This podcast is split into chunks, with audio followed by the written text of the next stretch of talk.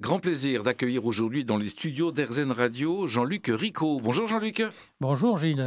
Jean-Luc, vous êtes administrateur au niveau national et puis président régional d'une association que nous accueillons pour la première fois sur Erzen Radio. Votre association, euh, c'est une association pour l'inclusion des personnes LGBT+. Et j'aimerais déjà qu'on rappelle ce que veut dire exactement LGBT+. Les personnes lesbiennes, bi, euh, transgenres et gays. Et plus, ce sont évidemment euh, des, des, des, nouvelles façons d'aborder la vie affective et sexuelle. Euh, l'aspect plus, c'est pour montrer une ouverture. On n'est pas que entre lesbiennes et gays, entre nous, et euh, on est très ouvert. Tout à fait, puisqu'on on, voit, entre autres parmi la jeunesse, des mouvements de jeunes gens qui se disent fluides et qui ne cherchent pas à avoir une identification obligatoirement liée au sexe ou au genre. Alors, vous êtes avec moi sur RZN Radio dans le cadre de la thématique mieux travailler parce que cette association-là, qui existe depuis 25 ans, c'est ça est en relation avec de nombreuses entreprises, ou plutôt de nombreuses et grandes entreprises font partie de votre association et euh, travaillent à, l'inclusion, à la diversité dans l'entreprise. Tout à fait. C'est-à-dire que hum, si on, si on a abordé la question du travail, c'est parce que vous comme moi, on passe beaucoup de temps au travail, entre 7 heures et 9 heures par jour, en moyenne, et vos auditrices et vos auditeurs certainement. Et c'est vrai que c'était important aussi à un moment donné de se poser la question euh, pourquoi y a-t-il encore cette source de, de, tension dans le monde professionnel autour de la question des personnes LGBT et euh, comment faire pour que les choses se passent mieux, puisqu'ici on est quand même sur une radio qui a un message positif. Le message que nous on avait envie de penser, c'était euh, par rapport aux nombreuses salariés salariés Qu'est-ce que vous faites, vous, pour que ça aille bien? Parce qu'un des constats que j'ai découvert en lisant les documents que vous m'avez fait parvenir, Jean-Luc, c'est qu'il y a un vrai mouvement, une vraie évolution. Jusqu'il y a quelques années, beaucoup de gens vivaient cette, cette nuance sexuelle euh, de façon cachée.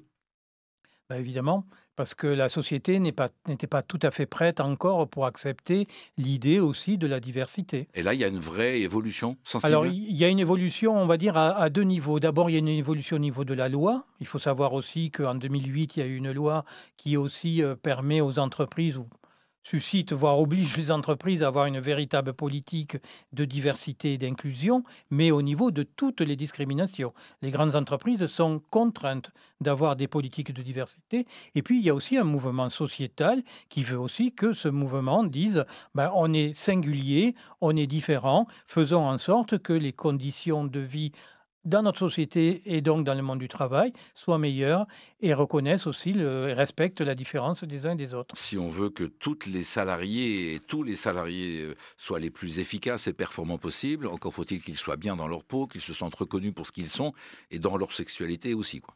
Dans leur vie affective, je dirais même, euh, dans leur identité de genre puisqu'on parle aussi euh, dans, dans, dans les sujets qu'on aborde, de la question aussi de la transidentité, qui est une question quand même très singulière. On parle de la vie affective des gens, puisqu'il ne s'agit pas alors c'est vrai que c'est un sujet qui, euh, qui paraît délicat parce qu'on parlerait de l'intimité des gens, mais euh, l'intimité des gens, c'est pas que la sexualité, c'est aussi la vie affective. On parle de gens qui s'aiment, on parle pas de gens qui ont une sexualité qui pourrait surprendre les uns et les autres. Merci à vous, vous remettez le curseur au bon endroit et j'entends bien votre message. Euh, cette notion de vie affective, cette transparence, les entreprises doivent demain permettre à toutes et tous d'afficher leur vie sentimentale. Alors, on, on peut dire qu'il n'y a pas d'obligation non plus et qu'il n'y a pas de perméabilité automatique entre la vie privée et la vie professionnelle. Mais je ne connais pas de lieu professionnel où on ne parle pas de sa vie privée, où on n'a pas les photos de ses enfants, où on ne parle pas de son week-end, de ses vacances, d'un deuil, d'une naissance.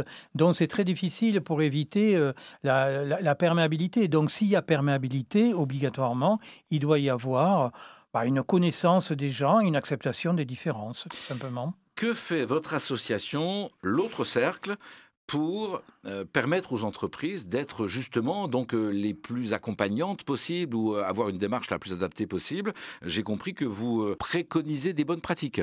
Alors tout à fait. Alors bah, d'ailleurs on a trois piliers principaux, c'est observer, sensibiliser et former. Observer, vous avez devant vous une des études qui fait partie de, toutes, les, toutes les, documentations qu'on met à disposition d'ailleurs de tout public. Si les gens vont sur notre site, ils pourront aller voir un certain nombre de résultats euh, d'études qu'on a pu faire en, en partenariat avec l'IFOP, par exemple, mais aussi on crée des guides. On a fait un guide à la demande de l'Association nationale des DRH sur la transidentité. Là, on a publié au mois de décembre un guide sur les alliés. Au mois de février, on va publier un guide sur la question des femmes au travail. Les alliés, ce sont les gens qui euh, euh, sont, sont vos alliés, sont ouverts aux personnes qui ont cette nuance affective? Tout à fait, ce sont les gens qui ne sont pas LGBT, mais qui considèrent que c'est une cause. Comme moi, je suis un homme et je peux considérer que je suis féministe parce que je défends la condition des femmes. Je suis un homme blanc, mais je peux considérer aussi que je vais défendre la condition des hommes de couleur et des femmes de couleur on a l'impression actuellement qu'il y a une vraie prise de conscience, que vous devez avoir de plus en plus d'alliés.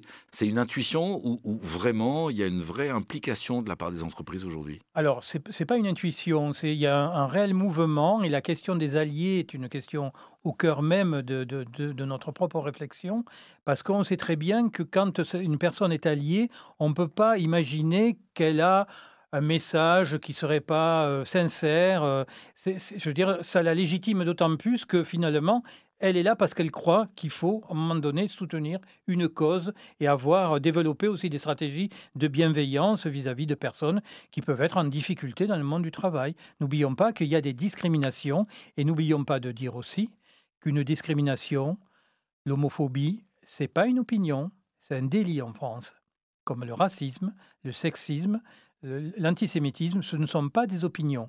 Vous pouvez en parler chez vous, mais à partir du moment où vous en parlez ouvertement, ça devient un délit. Il faut pas l'oublier.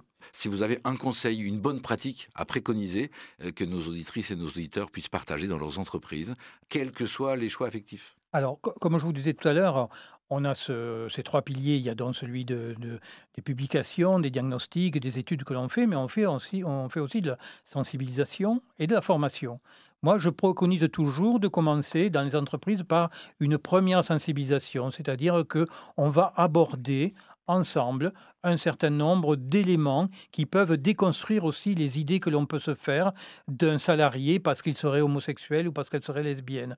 Euh, un salarié homosexuel n'est pas obligatoirement efféminé et une femme lesbienne n'est pas obligatoirement une femme masculine. Voilà, on peut commencer à déconstruire les choses et puis faire comprendre aussi à travers ce premier message qu'on ne peut pas se passer des talents et que si on a entre 7, 8 ou 10% de ces salariés qui sont LGBT, si ces gens ne travaillent pas bien parce qu'ils sont mal, parce qu'on n'a pas été capable de garantir leurs conditions de travail, on perd sacrément en efficacité, en puissance de travail. Bonne nouvelle, il existe une association, l'autre cercle, euh, qui accompagne les entreprises et les organisations pour justement euh, accueillir au mieux et euh, considérer, apprécier chaque femme et chaque homme de, son, de ses effectifs de la même manière, quelles que soient ses préférences affectives. Merci à vous Jean-Luc, je rappelle votre site l'autrecercle.org. Merci à vous Jean-Luc. Merci Gilles.